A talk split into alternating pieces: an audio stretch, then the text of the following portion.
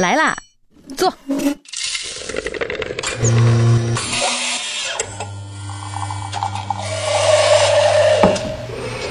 您的半拿铁，请慢用。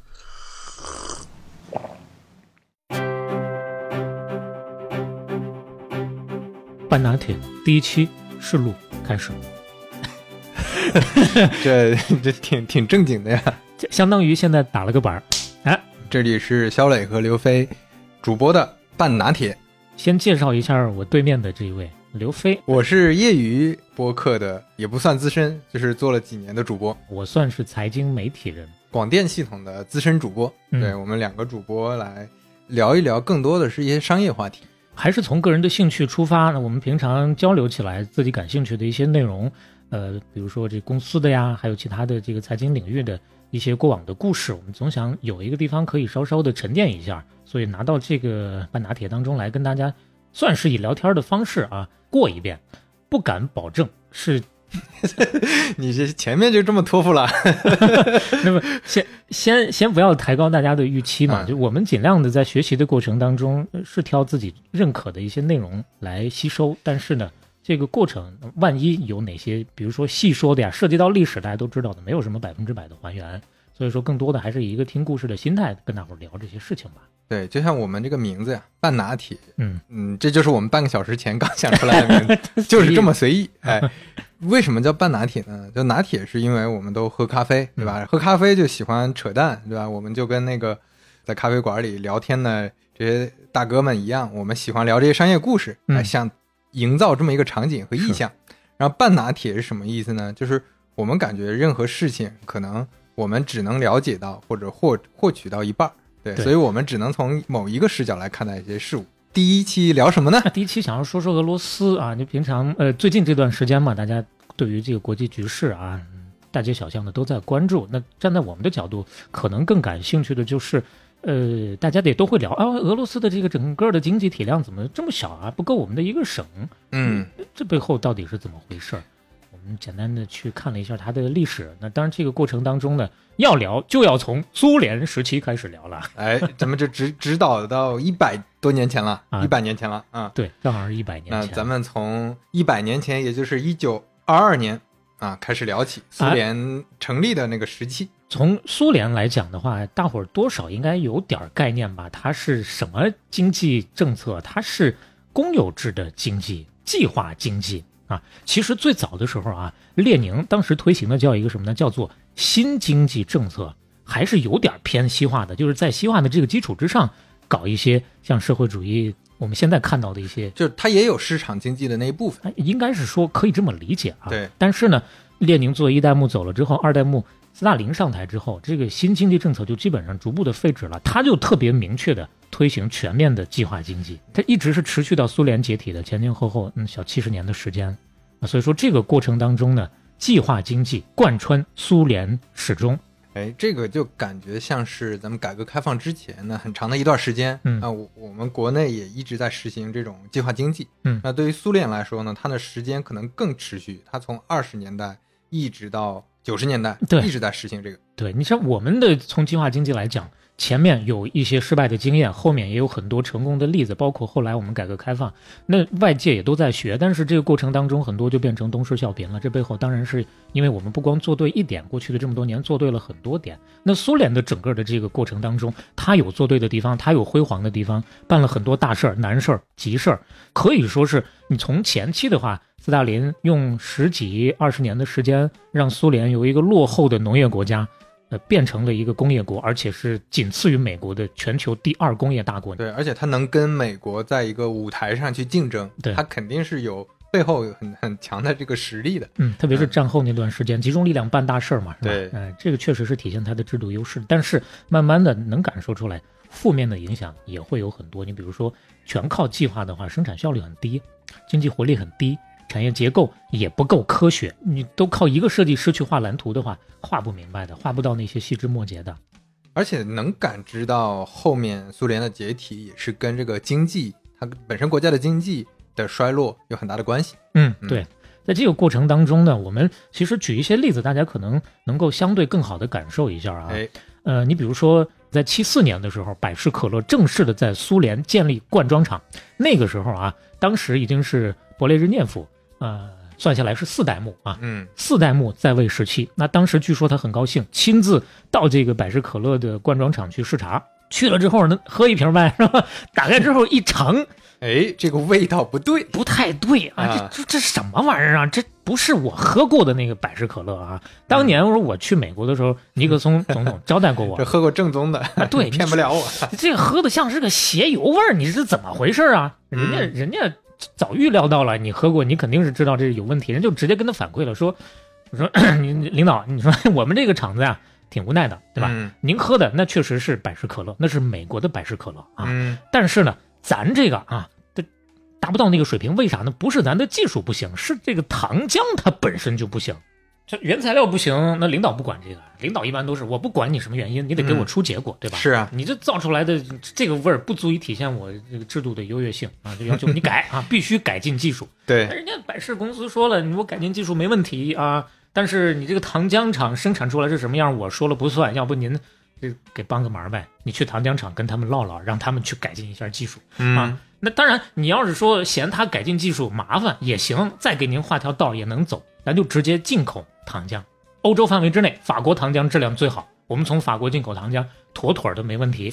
哎，你看这个厂长的这个向上管理做的也很好，就是我这个锅该甩的就得甩。你看我这我这工厂没问题嗯，糖浆有问题，对吧？你解决糖浆，给领嗯导提要求。哎，其实呃，本身啊，咱们这儿插一下，计划经济按当时的是从上往下的计划，计划的很细，但是真正的实施过程当中，确实会出现很多这样在从下往上提要求的事情，两边一对冲，中间又出现了各种各样的冲突，所以就搞得乱七八糟的。就它不是一个自由运转的这个状态，而是也就上面向下面去定计划，对。定计划的过程中发现问题，嗯。下面再向上面在提要求，，然后两边来回倒，而且资源本来是有限的，下面要求提上来之后，我满足了你的要求，另外一边本来计划当中该满足他们的就满足不了了。当然，咱们说回这个糖浆的事儿，那呃，四代目一听，那这样吧，我这个要不我还是去找法国人进口糖浆吧。当时跟他们关系整体来说也还不错啊，要不然他想的可能是什么呢？领导人也都聪明，也都知道，我再去找糖浆厂，糖浆说不是我的问题啊，是提纯的碳酸和石灰有问题啊！你去找碳酸厂、石灰厂呗，啊，就咱刚刚说那些。哦，碳酸厂、石灰厂说我们这儿没问题，是是农业那边有问题，甜菜没长好，所以导致这个糖浆有问题。那怎么办呢？是吧？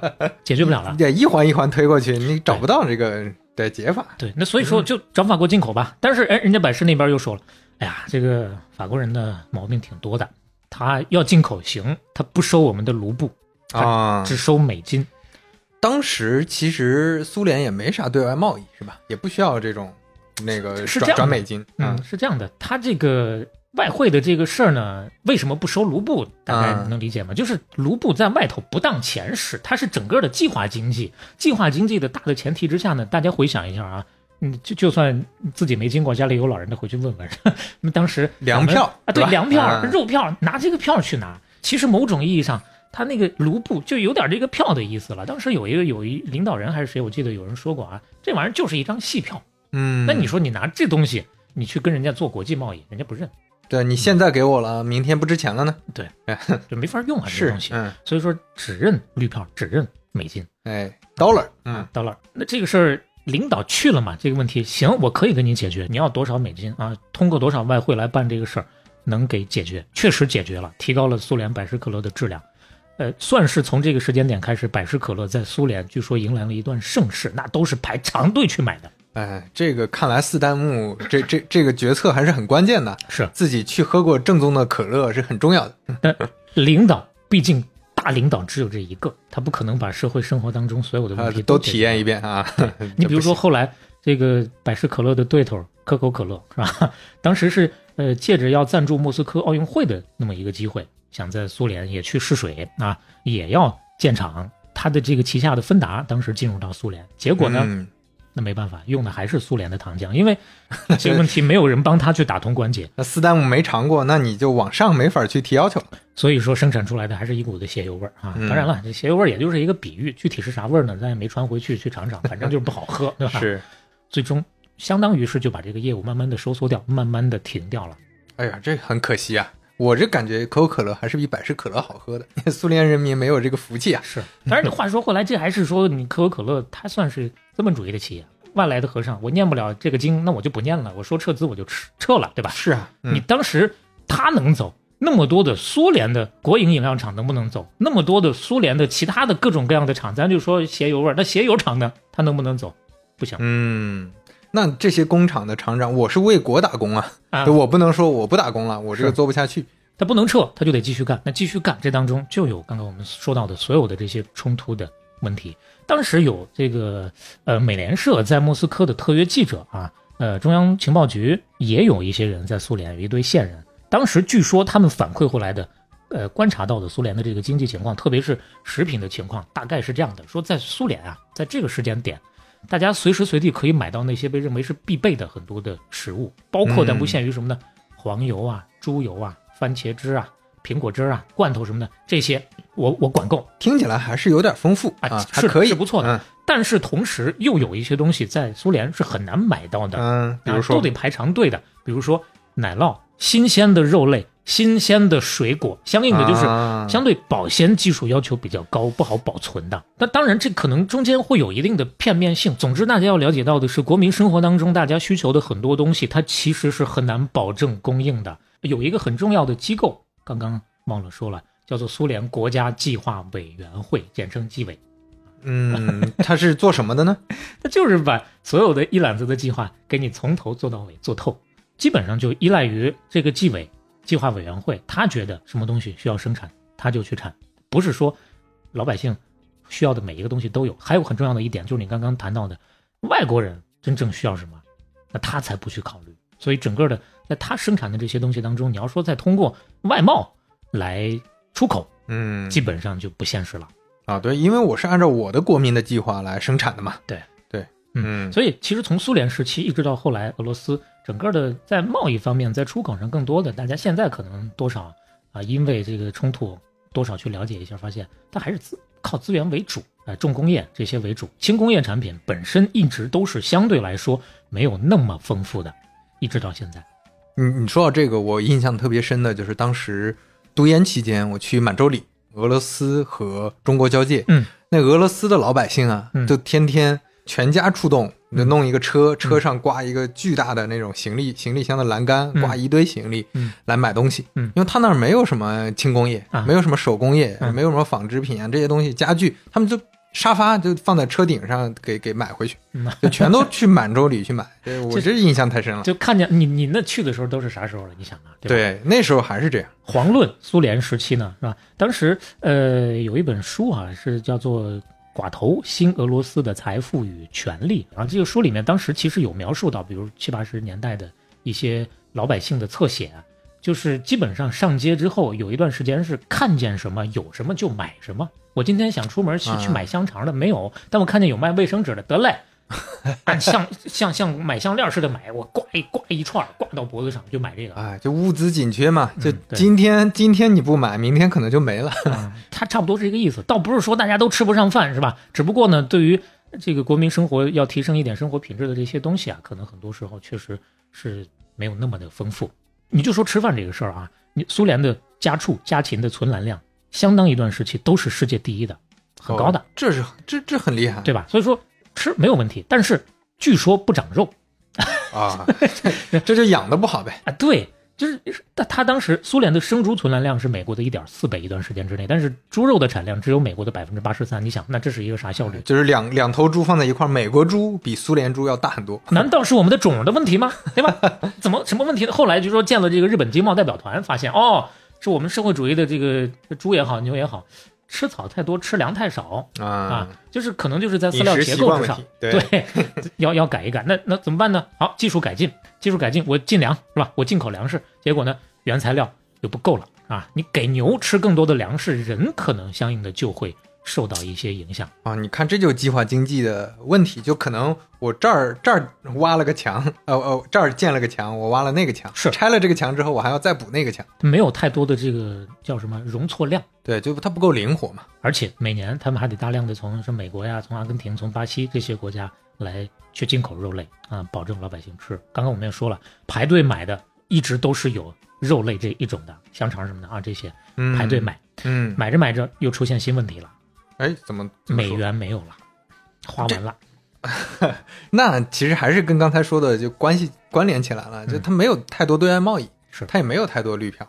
嗯那嗯这个过程当中又是一些复杂的，那这我们就不多展开了，我们就说说刚才提到的那本书啊，啊，叫做《寡头》，副标题是《新俄罗斯的财富与权力》。嗯当然你看下来你会发现这是特别西方视角的一本书啊，基本上把俄罗斯算是贬的。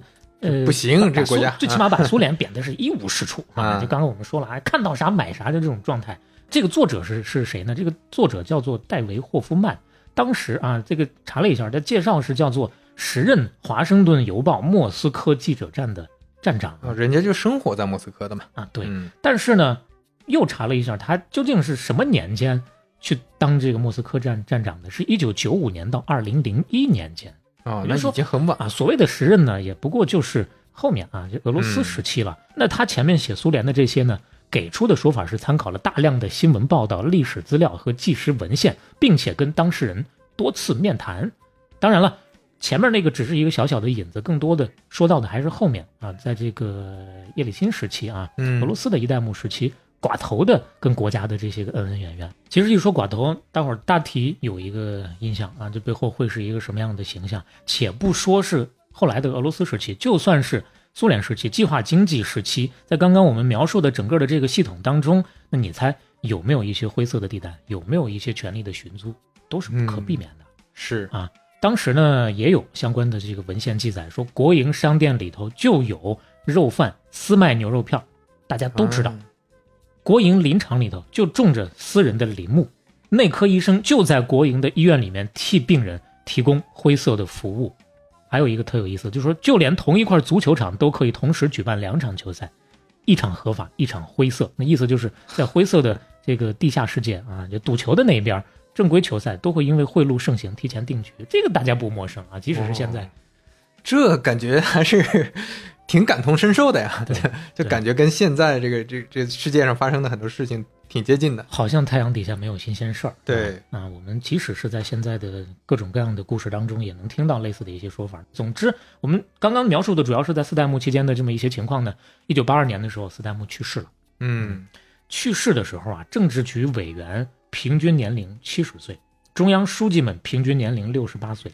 我这是个非常老化的管理层了。对啊，嗯，整个的管理层活力不够啊，所以说呢，大家慢慢的就开始酝酿，是不是希望在这当中增添更多的活力，而且再加上八二年四代目走的，五代目八四年走的，六代目八五年走的，这就是领导层 老年化的一个问题啊。四年走了三任最高的领导人，嗯啊，所以说这个大家想不行啊，来个年轻点的吧，是吧？是啊那当时最年轻的政治委员，于是乎呢就被大家关注到五十四岁的戈尔巴乔夫，这算是七代目了啊。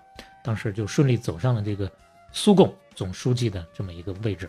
据说在八五年的时候，刚上台的时候，他每个月能够收到四万多封信，全都是呼吁改革，还有就是给他各种献计献策的。那这说明大家老百姓们 现在也有点着急啊。是，嗯，每个人的生活都是一分一秒不中断的，大家各自都有所体会啊，所以说总觉得啊，是不是换了人来烧三把火，我就会有更多的希望呢？哎，你人家确实也是憋着一股劲儿，我得干点啥，对吧？嗯于是乎呢，就开始大刀阔斧的弄。第一招叫什么呢？叫做加速国家社会经济发展的战略方针。哈哈，呃，说起来稍稍的有点复杂，其实就是用重工业来发展轻工业。刚刚我们不是说嘛，这轻工业呃稍微的差点儿啊，那那我就通过重工业来带，对机械制造部门追加了百分之八十的投资。老百姓缺的是啥呀？我们刚刚说了肉奶蛋这些东西，那那重工业是什么？拖拉机、坦克。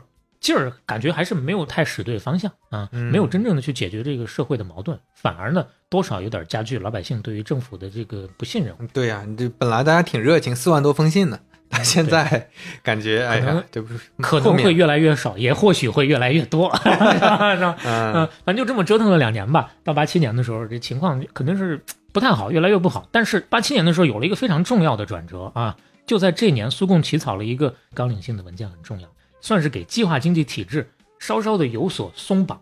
简单的翻译一下啥意思呢？就是企业终于可以通过涨工资的方式让大家多干活了。以前都是大锅饭，对，大锅饭的时候谁有动力啊？所以就出现那个糖浆问题嘛，都鞋油味儿，为啥呢？是啊，包括呃上班的时候有事没事我就请个假，我说我生病了，那你能怎么着？你能怎么着啊？我就是生病了。那这个过程当中很难管理，没有多劳多得的嘛。其实说到这儿，大家多少有所感受了啊。这个七代末多少也是偏自由主义，有点这个自由主义的倾向的啊。是，哎，有点呃西方思维的，所以说慢慢的在往这个方向来推动。在这是八七年的事儿啊，八七年有这个规则，然后八八年呢，苏联又通过了一个叫做个体劳动活动法，一个叫做合作社法。从这个时候起，私营企业就合法了。哎，彻底合法了，嗯，可以自己成立企业去做生意了。对，嗯而且这个过程当中呢，允许国有企业自己来这个办银行。那有一些手里又有资源、脑子又比较活泛的人啊，就开始搞事情了。怎么搞呢？我先成立私营企业，我再去国企的银行里面借钱，最后呢，我去抢国企的饭碗。就拿着国企的钱革国企的命。哎，差不多就是这个意思。所以说，呃，我们接下来会说到这个寡头的问题啊。马上苏联就已经接近解体了，说到八八年了嘛，九一年解体嘛，是吧？是，在苏联解体之前，最后的这几年时光当中，第一茬的寡头就是这么生长起来的。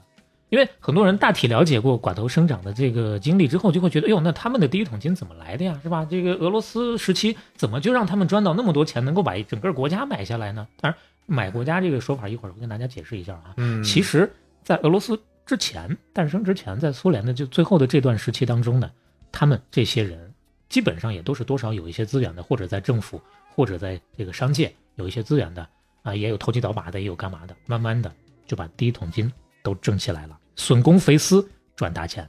哎，这就是，其实就是刚才你说八十年代末有了这些新政策之后，这些人就套利的空间就更大了嘛。是的，这是给了他们初始的资本积累的时期。然后呢，接下来我们就可以说进入到苏联解体之后的俄罗斯时期了。当然，这涉及到大家呃很多人都有深刻研究的历史，我们不去多做智慧啊，究竟背后谁是最主要的推手啊？什么戈尔巴乔夫、叶利钦，还是说当时的其他的政府一些首脑啊？这些各自不同的派别吧，可能会有不同的理论。总之呢，这个当中叶利钦，俄罗斯的一代目。那我记得小时候嗯看新闻联播的时候，经常就是经常出现叶利啊，钦，特别特别是多啊，当时绝对对他非常亲切，看得多嘛，啊，非常重要的一个推手，甚至有些人觉得他是最大的推手。苏联解体之后，他算是带着俄罗斯大踏步的开始走向私有制，他的整个的这个思想是特别亲西方的，但是呢，又有说法说他其实不那么懂经济，嗯是，吧？开开心心的把权力握在手里之后啊，一转眼一看，哎呦，我面对这么一个摊子，我怎么办这个摊子是是够烂的。所以说，那不当家不知柴米贵啊，这个时候就得考虑怎么着能把这个摊子我再支起来啊。于是乎呢，他给自己找了一个老师啊，下一个要出场的人物叫做盖达尔。要说这个盖达尔呢，我们还得从另外一个南美国家，从玻利维亚说起。玻利维亚啊，大家可能不是那么熟，很陌生，陌生啊嗯呃，南美国家里头相对也不是那么有名的国家。为什么要从它说起呢？呃，在二十世纪八十年代中期的时候，玻利维亚当时爆发了经济危机，一度是特别的困难，通货膨胀率啊，据说啊查到的资料据称高达百分之两万四。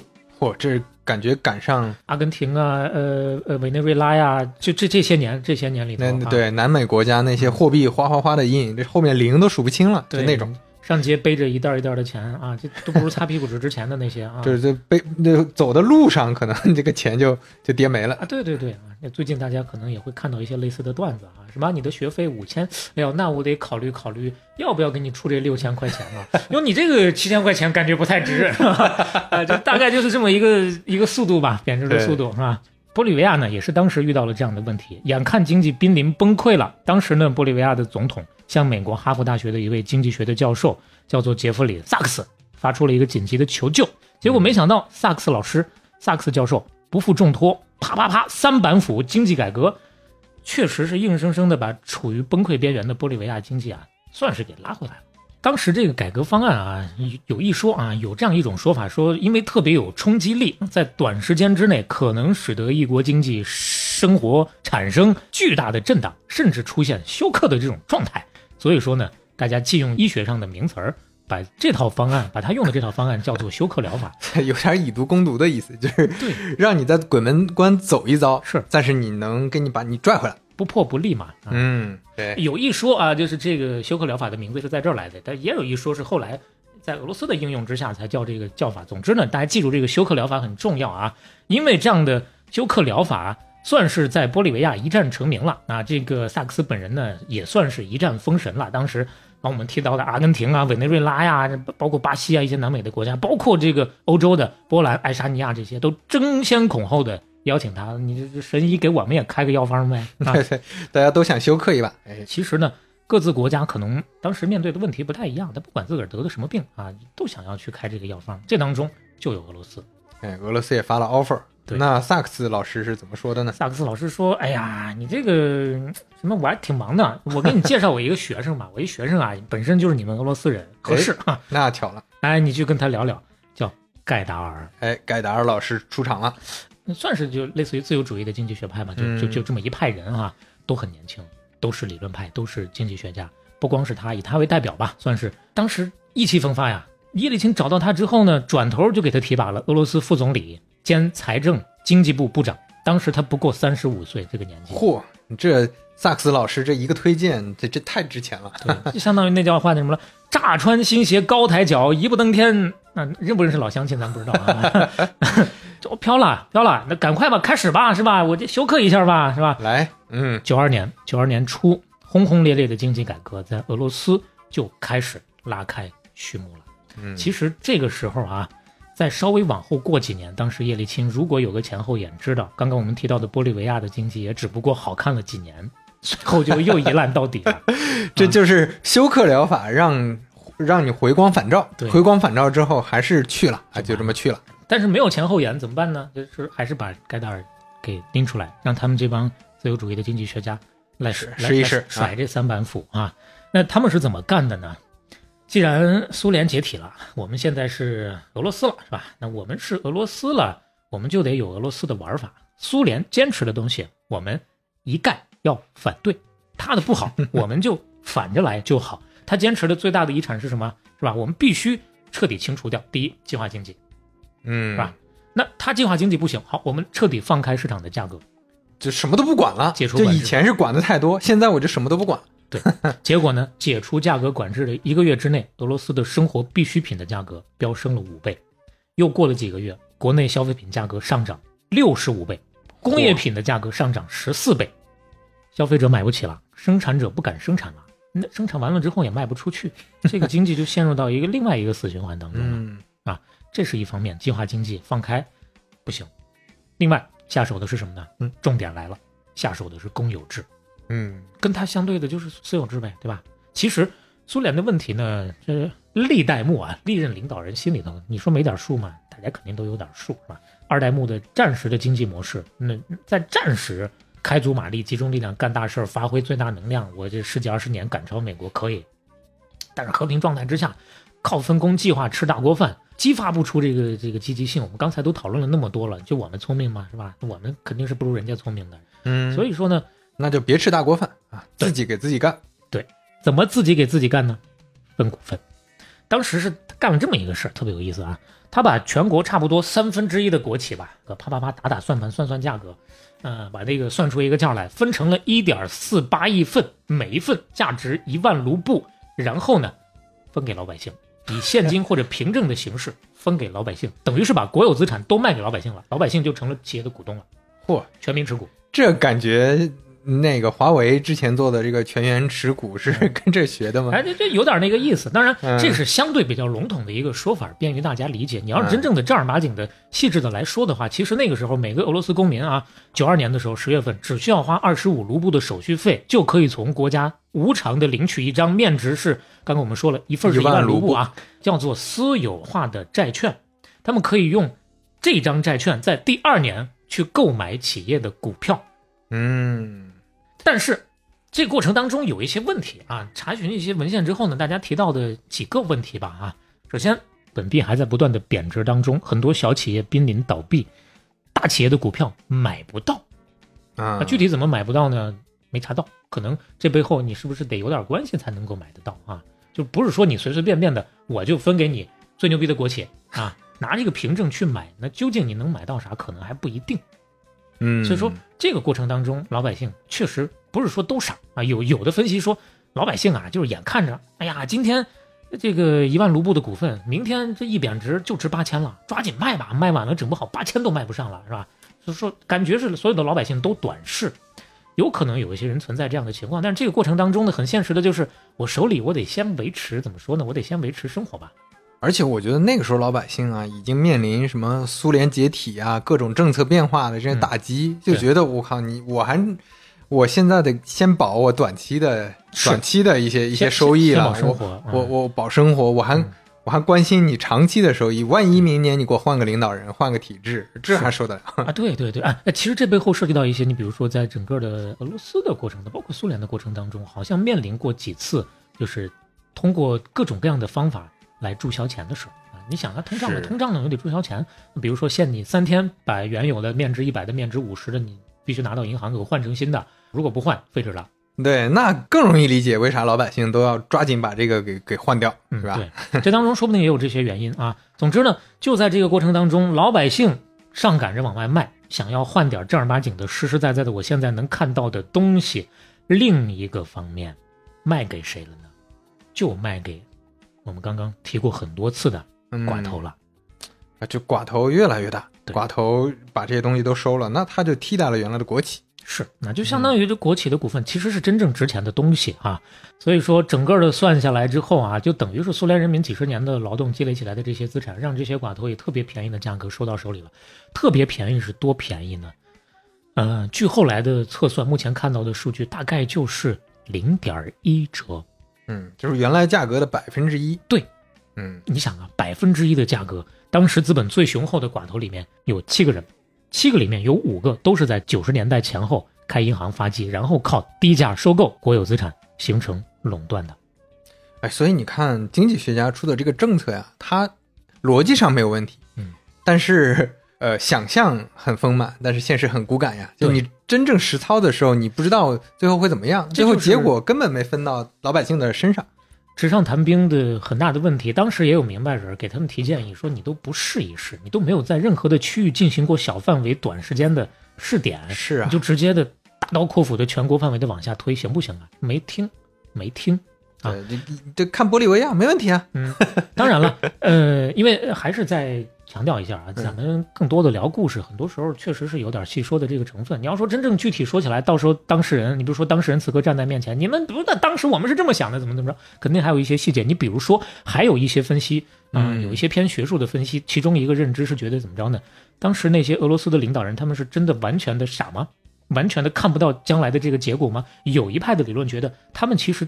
多少能够感受到接下来会有什么样的结果，但是当时执掌俄罗斯各个部门机构的很多的官员，大多数已经被收买了，是不是？他都不能叫收买，他考虑的是自身的利益，相当一部分还是苏联时期的官僚。私有化的过程当中，他们可以利用自己以前掌握的人脉和资源啊，在所谓的自由利，对自己谋利，对权和钱向来都是相通的。这么一想，好像就很容易理解。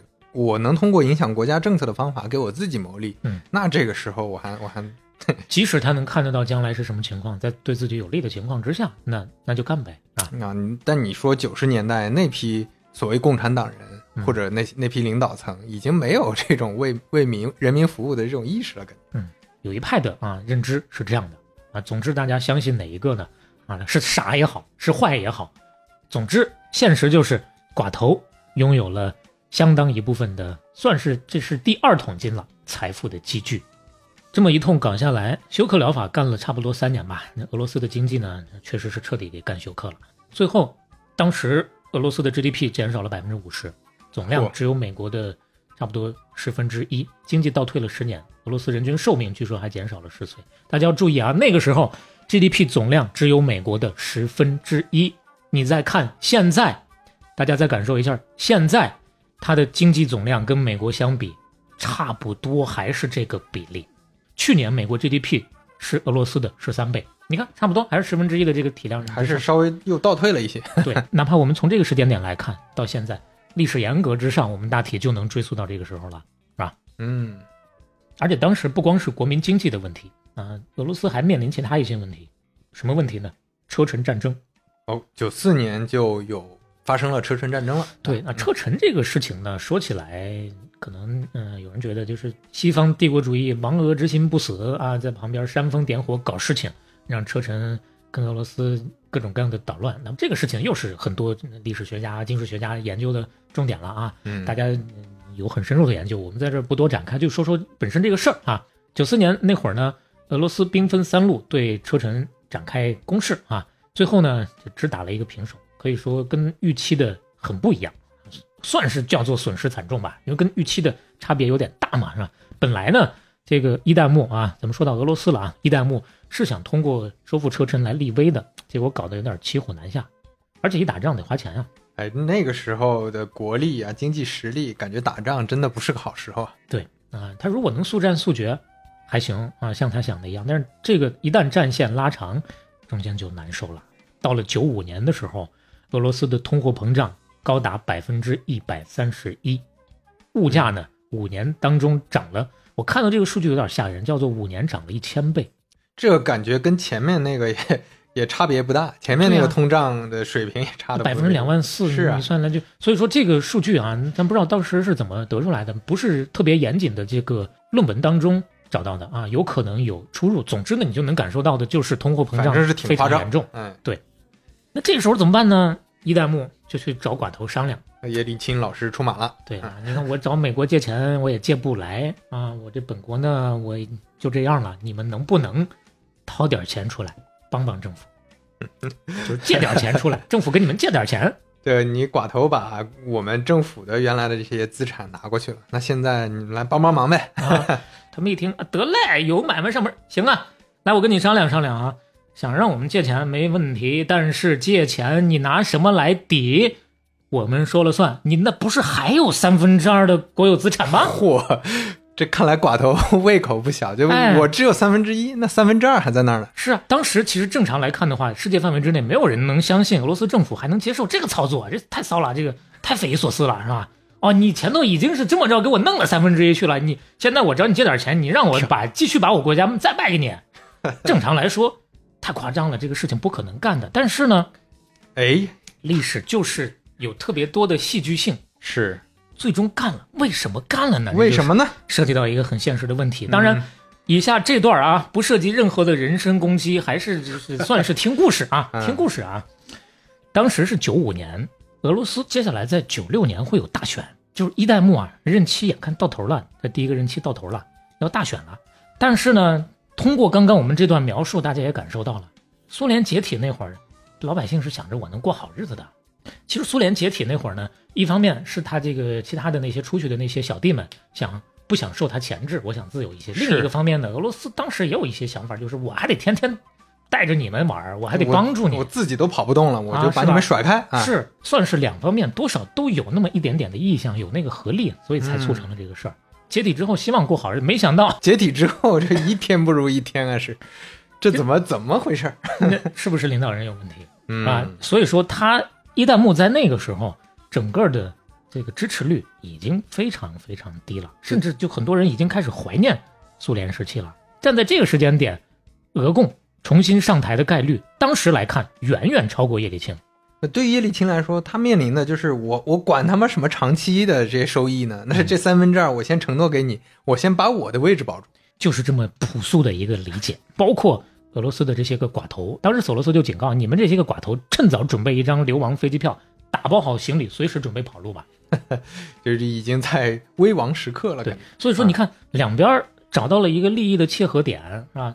这个伊旦木呢想要继续的连任，如果他不连任的话啊，四年前苏共就是他瓦解的，那苏共再回来不会有他的好果子吃。对，那寡头们也知道侵吞了这么大的国有资产啊，那大概率回来会清算他们。敌人敌人就是朋友，哎两边一拍即合了，这。这事儿还真就成了。啊，嗯，九六年三月的时候，叶利钦在克里姆林宫召见了七大寡头，双方达成协议，寡头提供支持，确保叶利钦连任，叶利钦承诺维护他们的经济利益。但是你要知道，当时他的支持率低到什么程度？有我看到有数据说百分之三，有数据说百分之八，总之都是个位数啊、个位数，对吧？你不管百分之几都是个位数啊！你是这个支持率还能上台连任，不可能的任务，这种奇迹怎么实现？真实现了。这也太就感觉真的能拍电影啊！这种，下面就是讲故事了啊，哎故事的真实性不做保证啊，嗯，因为有各种版本，我们也不知道哪个版本究竟是更靠谱一些。有说法说叶利钦当时那个时候身体状况特别的不好啊，医生已经警告他，如果他频繁的去参加竞选活动，会有生命危险。嗯包括他后来上台之后，可能有些人会有印象，他的身体确实一直都不好。就这种情况之下，他是怎么把这副牌打好的呢？哇，这七大寡头的力量就是大啊！他们是这样的，利用手里头控制的电视台、报纸这些媒体，铺天盖地的宣传他的正面的形象，曝光他的竞争对手的负面形象。那这些大家都好理解，对吧？平常我们看各种各样的，对啊，你看美国精选也是这样的嘛，对，都是这样的。这就相当于美国的所有的金主爸爸啊，所有的媒体行业都在支持一个总统候选人，嗯那你这还说啥？叶利钦啊，每天刷脸两个小时，他的竞争对手啊就充电五分钟啊，所以说第一看不到他，第二呢，确实对于话语权来说都掌握在人家手里。但是有一个问题，刚刚不是说生病了吗？据说大选越来越近的时候，叶利钦基本上都话都说不出来了，怎么办？嗯，怎么办？怎么办？他们用一些什么特殊的镜头，再加上后期配音剪辑，录了一段叶利钦的竞选演讲的视频，然后在电视上二十四小时滚动的播。就是你就说现在搞这个事情很正常，是吧、嗯 a i 都能搞定。那个时候他们就咔咔就能把这事儿干出来啊很。超前，还是很厉害。很对，而且视频当中叶利钦看起来精神矍铄啊，就可能当时也有传言说，哎呦，是不是他身体不太好，接下来不能胜任总统的工作？大家一看很好啊，完全能够胜任，没问题啊，选就选他，就这么着啊，不可能的任务就这么完成了。当然中间还有一些骚操作，你比如说他们会在新闻头版头条放一些苏联时期经济困难的照片，大家让大家回忆，哎呦，也好像也不好。不能再回去，不能再回去，还是往前看吧。总之呢，一通操作下来，这事儿就成了。那就真的连任了。连任之后论功行赏呗。嗯，咱们这之前的交易的这些东西啊，呃大家落实一下。两个方面，第一方面呢，很多之前在政府当中可能没有认知的这些寡头啊，借此走到前台了，从资本家转为政治家了，进入到政府当中去担任要职了。你比如说这个七大寡头当中，算是最著名的一个别列佐夫斯基啊，嗯，当时有一个很出名的话，特别嚣张的表示，他说如果我愿意的话，甚至能让一只猴当总统。啊就是我就是摄政王那个意思啊。确实，那个是他们的绝对的高光时刻。在叶利钦的就职典礼之上，七位寡头就在他的身后齐齐的站成一排，镇定自若，看起来他们就是这个国家的真正的主人。就感觉叶利钦是上面有七个老板，这董事会 董事会成员，嗯，就这种感觉。而且一方面是他们有更大的权利，另一方面我们刚刚不说了吗？卖呀、卖给他，卖给他的依然很便宜，啊，你这么算下来，帮叶利钦连任，这个这个还是很划算的呀。很划算啊，对啊。那基本上这一通操作下来之后，石油、矿产、机械、传媒重要的产业，嗯、又有很多落入到他们七个手里面。等普京上台的时候，他们掌握的俄罗斯的经济规模超过差不多一半吧。但是，大家注意到了没有？我们已经提到了这个 大家最熟悉的这个名字，叫做普京了啊。啊，普京老师终于从历史舞台上登场了，是啊，哎，咱们进入历史的新阶段了。啊接下来发生了什么呢？哎呀，你说嗯对于这位的介绍，二代目的介绍啊，第一还在位啊，第二呢也是像我们刚刚说的，了解啊或者说感兴趣的研究的人多了去了，所以我们不做过多的展开，是吧？九九年的时候还是一个朴实无华的总理啊。为什么说朴实无华呢？因为那会儿一代目在十七个月里头已经换到他是换了第五个总理了。这才一年半，对一年半时间，所以说你就知道，这这个职位在俄俄罗斯就其实是无足轻重的啊。对他来说，呃，大家认知当中很重要的一个成就是什么呢？凭着他的铁腕打赢了惨烈的车臣战争。嗯，这是九九年、零零年的时候的事儿。嗯就前面我们说过啊，你说九四年、九五年那会儿跟车臣干，效果很不好，被他们撤走，因为后来还牵扯到，比如说车臣的一些人呐、再跑到俄罗斯去搞恐怖袭击、绑架人质等等。相对来说，他们的这个过程当中呢，政府表现相对是比较软一些的，因为那中间还牵扯到美国的一些添油加醋啊，媒体曝光说，哎呀，你看看他们太不人道了，视人命于草芥。所以做事情的时候还是有点投鼠忌器的。对但是普京确实比较铁腕，不管是打仗也好，还是面对类似的这些行动也好，一步不退。我记得当时车臣的那些恐怖行动，那那个我们不说是不是恐怖分子，但是那个肯定是恐怖行动，绑架了很多人质在医院里。但是普京呢，根本不 care 这些人质的，呃，不是，也不叫不 care。普京老师呢是觉得我抵抗这些恐怖分子嗯比这些人质更重要，所以最后人质还是牺牲了一些。呃，啊可能有一起是比较大的，四百多个人质牺牲了一百多吧。对对是吧？当然，打赢这个车臣战争这个时间点呢，他还是总理，但是确实是莫大的一个功绩。你可以说算是非常重要的，他最后走到从幕后走到前台的一个呃重要的推手啊。你想，战斗民族天生就热爱铁腕人物，是，而且那个时候总感觉 咱们讲下来这些年，老百姓也没没过上什么好日子，没看到什么好新闻了都。嗯哎、这总总算是有一个好像正面一些的新闻了。嗯嗯，又赶上啊，一代目身体不好啊，这个烂摊子我也不想拾到了。这个过程当中，其实怎么说呢？嗯，刚刚我们也讲过，他是有点西方自由主义思想的，想要跟西方贴近的，一度其实是打得挺火热的。包括普京刚刚上台的时候，跟西方走的也挺近的啊。但是后来呢，这后来的故事我们一会儿再说。先说他跟七寡头的矛盾的这个问题是怎么解决的啊？对他马上就要上到政治舞台了，那这七个寡头肯定是他面前最高的一堵墙嘛。嗯，因为当时让不让他上，据说呢，这七个人当中各自还是意见不统一的。像刚刚我们提到的最出名那个别列佐夫斯基，嗯其实是支持普京上的嗯啊，但是其中也有一些想要自己上的，也有支持其他人的。就各自有各自的想法，但是呢，最终他还是上去了。那你说我本身我就支持你，你上去之后呢，我本来还还大放厥词，是个猴儿，我也能让他当总统。嗯，那那个时候他的感觉根本就不看好他，就就觉得你也不过就是背后的一个代理人而已或者。说我我非常有信心，我们七个人能把你控制好，就像董事会，我就选个总经理而已嘛。嗯，对。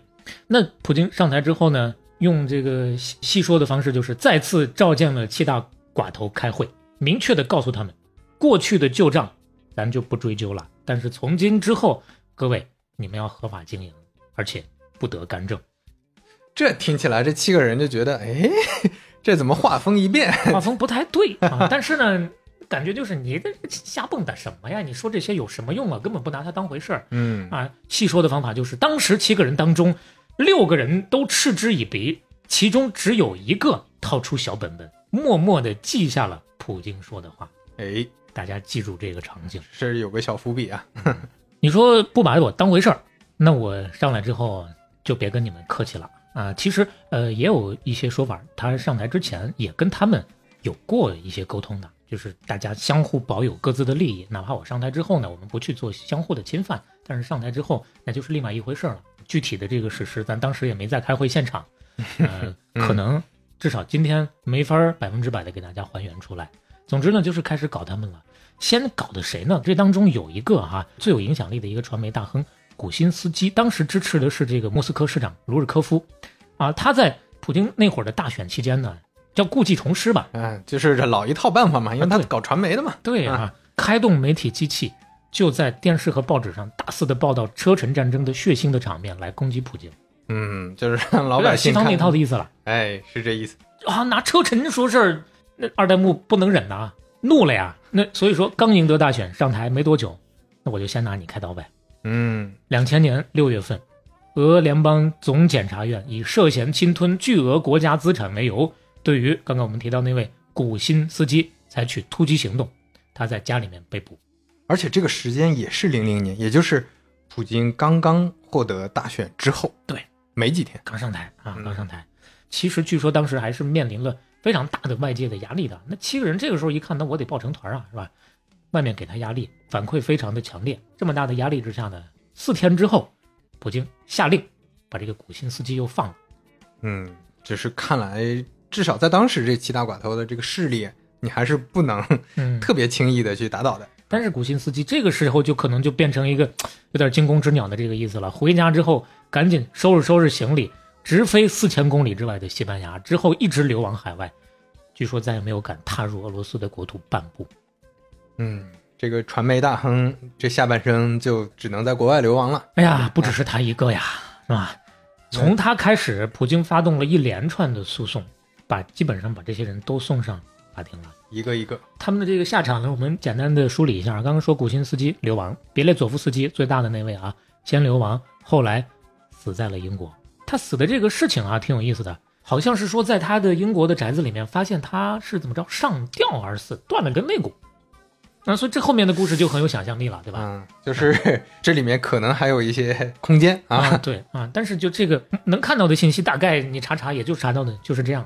再细致的嘛，可能更多的也就是个细说了，是吧？嗯那这是最出名的那个。另外呢，有先坐牢再特赦啊，后来流亡的。另外呢，刚刚我们说了，不是还有一个掏小本本记下来的吗？哎，哎这个比较老老实实的，我听你讲话啊。对弗里德曼啊，算是唯一一个躲过起诉的人，因为他选择的是合作，不是对抗。所以说呢，直到现在还挺好的。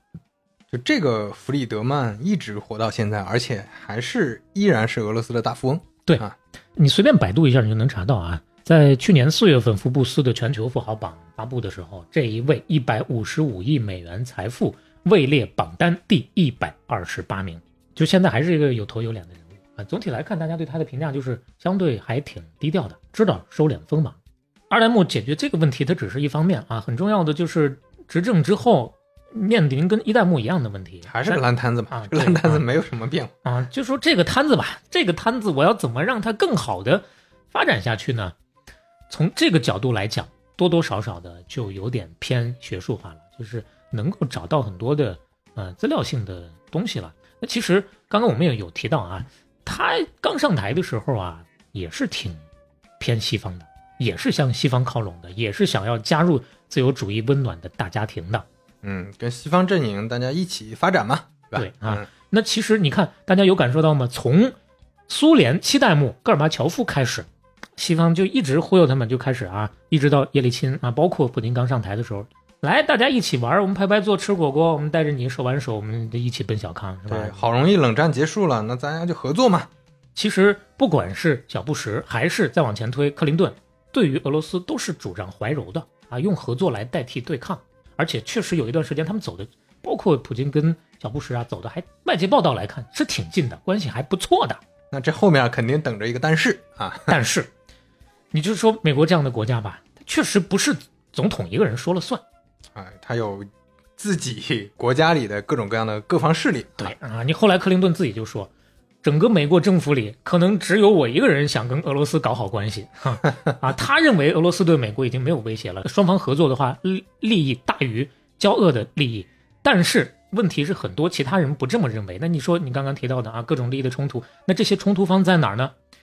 德州的能源巨头觉得俄罗斯跟他们在竞争能源的问题，那俄罗斯那那一向是吧，油气能源这是非常重要的出口依赖啊，是经济支撑啊。嗯，到现在也是，军方的巨头们觉得没了俄罗斯这个敌人，今后我们跟谁玩儿？军费预算怎么申请？啊，情报部门那么多的高管都是冷战时期苏联问题的专家，没活干了啊。啊，没活干了啊！包括军火商最讨厌的就是俄罗斯，而俄罗斯除了这个是资源之外，重工业、呃军工那也是他的大头，这些都是有冲突的。所以说，这些人啊，呃，统称叫做新保守派吧，在美国国内也是有非常大的力量的，不允许跟他好。这也非常容易理解。这就相当于，虽然你没有像俄罗斯这种七大寡头这么大的寡头，嗯。那你总统竞选，你你你后面那些金主也是是。一个个的小寡头嘛，对。一个个的小小金主啊。这金主他有自己的利益关系，所以这个过程当中呢，俄罗斯慢慢的一边好像跟你处的关系挺好，一边呢，我一回头发现，哟，你在分化我，你在搞我的小弟，把我的小弟都搞到你那边去了。零四年，北约一口气扩招了七个东欧国家，包括三个前苏联的加盟国，它的势力范围慢慢的就越来越往东，越来越往东。但是呢，俄罗斯你想来不行，就这个过程当中，俄罗斯曾经先后可能三次想要加入北约，嗯没没成啊，对吧？所以我们刚刚我们说到各种各样的原因吧，嗯就是其实俄罗斯之前还是表达过，主动表达过善意，是好意啊，就是我我们一块玩，但他不，我不，我暂时先 hold hold 住，然后我把你的小弟先弄过来，哎，这其实还是一个实际在对抗的一个状态。对，这就很渣男了，对不对？一边呢，感觉我要想跟你处处；一边呢，我把你的闺蜜就就睡了。你说你这不开玩笑吗？所以人家反应过来之后，没法再继续跟你玩了，只能是我再走另一条路了，是吧？大体上就是现在大家看到的这么一个大的格局了。对，咱们就再聊回来俄罗斯的经济嘛，啊对就俄罗斯的经济到底是这中间又发生了哪些变化呢？哎呀，你要说搞经济嘛，就确实比较细致了，倒不是说有哪一个呃具体的明确的事件导致啊哪一年经济咵一下又往上窜了一窜，瞬间就好了，或者又到哪一年咵一下又往下掉了，瞬间就不好了，这就是一个上上下下好好坏坏的这么一个过程。你比如说最近从呃最近十几年的时间吧，俄罗斯经济实际的增长过程当中，其实是遇到过几个坎儿的。那这当中涉及到九八年的债务危机、零八年的金融危机、一四年的货币危机，再到这两年疫情的危机，整体的会都有影响。你要真正的说偏学术一点的来看的话，你一个国家总统制的国家，你普京上台之后，二代目从他的总统的国情咨文当中都能看到他的一些经济政策的整体的施策的纲领和大的方向，能够提取出一些内容来的。基本上，他在这个国情咨文里面阐述到的经济政策重点也是挺明确的。第一呢，重视经济增长的问题；第二呢，改善营商环境；第三，突出强调了人口的问题。这三个大的方向可以提取一下。第一个经济增长问题啊，他主政以来，其实俄罗斯的经济总体上是增长的这么一个态势的，但是这有一个但是啊，关键领域经济活力还是不足，经济活动的效率还是不高。投资也不足，导致什么呢？其实他们是没有完成经济增长的目标的。这个目标在哪儿呢？在零三年他的国情咨文当中第一次提到过，二零一零年的时候要实现 GDP 翻一番，客观上来讲没完成。零四年到一零年之间，整个的 GDP 的年均增长率呢，有的算法是给出的百分之四点六的这么一个水平，有的算法给出的中枢是大概在百分之七左右的这么一个水平。总之呢，整体就是没有实现翻番。再到一零年之后，国情咨文当中又提到过几次，说最起码要让俄罗斯的经济增长率高于世界平均水平的这样一个目标，就你得跟上世界增长的这个这个速度啊。对，但是，一二年到一八年的数据拉出来，你再来看，那包括到现在我们整体啊，到现在二二年整体的数据来看的话，呃，它的 GDP 的增长率跟世界平均水平还是有相对比较明显的差距的。嗯，当然这几年又有一个原因，什么原因呢？你看一五年的时候，世界是二点九，它是负的二点三，这就涉及到一四年克里米亚的问题了。从那个时间开始，他就西方就夸夸的一一通一通的开始给他制裁了。嗯，是啊，那你你跟这个全球化割裂了，那就更麻更麻烦了。这背后当然有很多原因，刚刚我们说了，投资一直上不来，投资上不来很重要的一个，你比如说还是这个卢布的汇率不太稳定，这段时间大家有感受了是吧？仗一打是哗哗的就就明显的。包括它的这个加息的问题，也会导致这个国内的投资意愿不强啊，贷款成本太高了嘛，对吧？这是一方面，还有就是营商环境实在是不太好，所以说吸引国际资本的呃能力确实是不强。这种营商环境感觉又就有点像北方一些乡镇啊、县城，嗯。这这这这里面有太多灰潜规则啊、灰色地带啊，或者说法治做的不好啊。你说的是俄罗斯北方，我我就说北方，我对对对，北方俄罗斯在我们的北方 是。所以说他到了什么程度呢？普京他在二零一五年在国情咨文当中有一段很实诚的一段表述，大家感受一下啊。他说：“我想引述一个商会提供的数据，他说二零一四年。”调查当局以所谓的经济犯罪办理了近二十万起案件，但是在这二十万起案件当中，实际上只有四万六千起案件被提交给法院了，其中还有一万五千起案件在听证会期间被驳回了。就这简单的一个数字的对比，就表明在所有案件当中，只有百分之十五的案件是以定罪告终的。与此同时，绝大多数，具体的说，百分之八十三的面临刑事指控的企业家。完全或者部分失去了他们的企业，而且他们遭受骚扰、恐吓、抢劫，然后被释放。那这个抢劫就是非字面意义上的了，就是企业没有了呀。这听起来是还是挺恐怖的一个营商环境啊！就我做生意，我甚至可能被抢走，然后我报关无门，就到这种程度了。对，就这个过程当中没有太多法律的保障，嗯，就很吓人。这又是一个问题，还有一个。现实的问题，我们也算是感同身受，但是它比我们更严重，就是人口问题。国情咨文当中也是多次的强调人口问题，总量少，持续的下降，出生率低，老龄化严重。他们的人口数量少，少到什么程度呢？呃，我们一开始的时候不就说到了嘛，他的这个经济体量不是赶不上广东嘛，对吧？对，那他的人口跟广东也差不了多少，他那么大个国家，全球国土面积最大的国家，一亿四千多万人。这个人口确实比我想象的真的少很多呀。广东的我们这个全国的第一大人口大省，大概是一亿两千多万吧，应该是。对，我记得日本，你看日本的国土面积也不大嘛，啊对日本也一两亿，啊，对对对，呃呃，日本的人口跟他应该也差不多的，是嗯所以说这个地广人稀，它不是说地大物博的那种地广人稀。你想，它北方苦寒之地，对，你这流放宁古塔那种那种感觉，所以说嗯，大是大啊，可能相应的资源总量确实是也不小，但是不是那么人，多产是，嗯，所以就牵扯到一个问题，它的这个国内的劳动力不足，像包括中亚国家在内的很多劳动移民在俄罗斯大量的长期的存在，所以说你想，相当于我们一个省的人口和相当于我们一个省的经济体量，其实说实话，它不光是广东吧，好像如果按二零二一年的 GDP 来算的话，放到中国按省份来算的话，它可能得排到第三，就连第二名江苏也还稍稍差那么一点儿没赶上。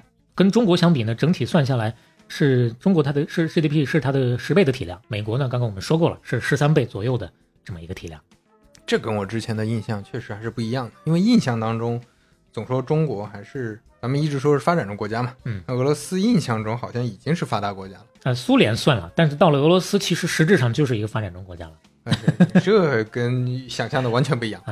目前是在上游产业链的上游积压的比较多重工业比较发达，啊，中国也矿比较发达矿产矿啊，要不就说说它的这个产业结构吧。你要真正的俄罗斯呃出口前十大的产品啊，基本上原油占了百分之二十五左右，嗯呃，成品油占了百分之十五左右，再往下就是天然气，这些大家都是最近密集听到的。再往下是什么呢？煤炭、钢铁、非货币的黄金、化肥、小麦。油气产业是它绝对的经济支柱、产业支柱和贸易支柱。就我们看到这个比例，大概也能够感受到啊。所以说会牵牵扯到一个什么问题？它的外贸依存度虽然说从两千年以来在下降的趋势，但是现在还是维持在百分之五十上下。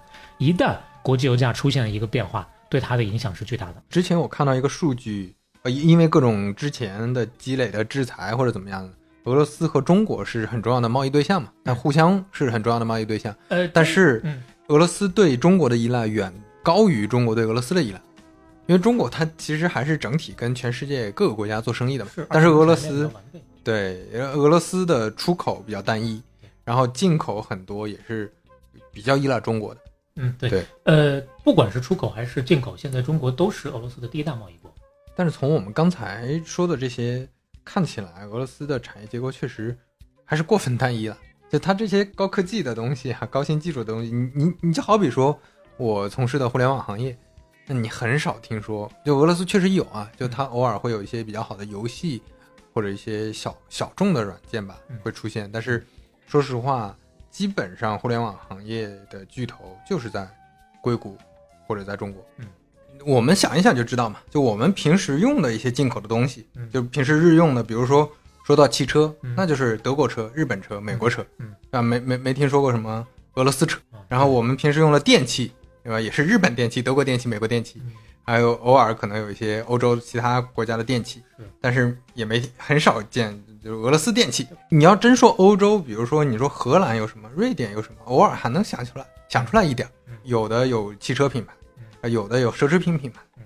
对，但俄罗斯确实想不起来。反正我看到一个说法，我也不知道是不是非常可靠，嗯但大概其意思是说，像我们之前从那儿从俄罗斯买的那个辽宁号，嗯，辽宁号当时苏联解体之后，俄罗斯就没有一直没有能力去把它弄好，嗯，去把它修好，嗯，所以它其实是一个从来没有完成的一个航空母舰，所以它拿回 中国来，中国的在这基础上是要是需要重新再做才能把它做好。我也看到有些评论，呃，评价过，就从现在的真的战争开始，从缴获的一些俄罗斯现在在用的一些军用设施，看起来跟美国真的是差了一个时代，或者甚至两个时代。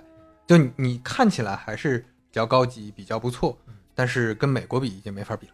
将来它的路往哪儿走，不不知道啊。我们又不是经济学家，只不过就是在自己的学习过程当中，包括它的历史，包括刚刚的一些，特别是最后这部分经济方面的一些文献吧，嗯，给出的大体的一个分析啊，嗯仅仅是跟大家分享的一个学习的过程，这当中可能会有一些相应的纰漏。我们不是要去布道啊，不是要高高在上的说给你给你灌输一些什么东西，只不过就是呃一个相互的交流。欢迎大家来指正、来喷都行啊，都可以。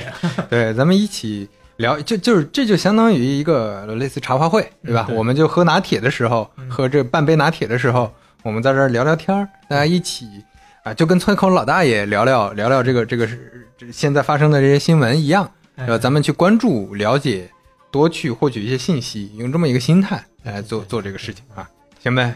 那咱们今天就那我们就先聊到这儿。这次是试录，咱们争取下一期能录得更好一些啊给大家把它做得越来越专业啊，把把这个播客当成一个重要的事业去完成。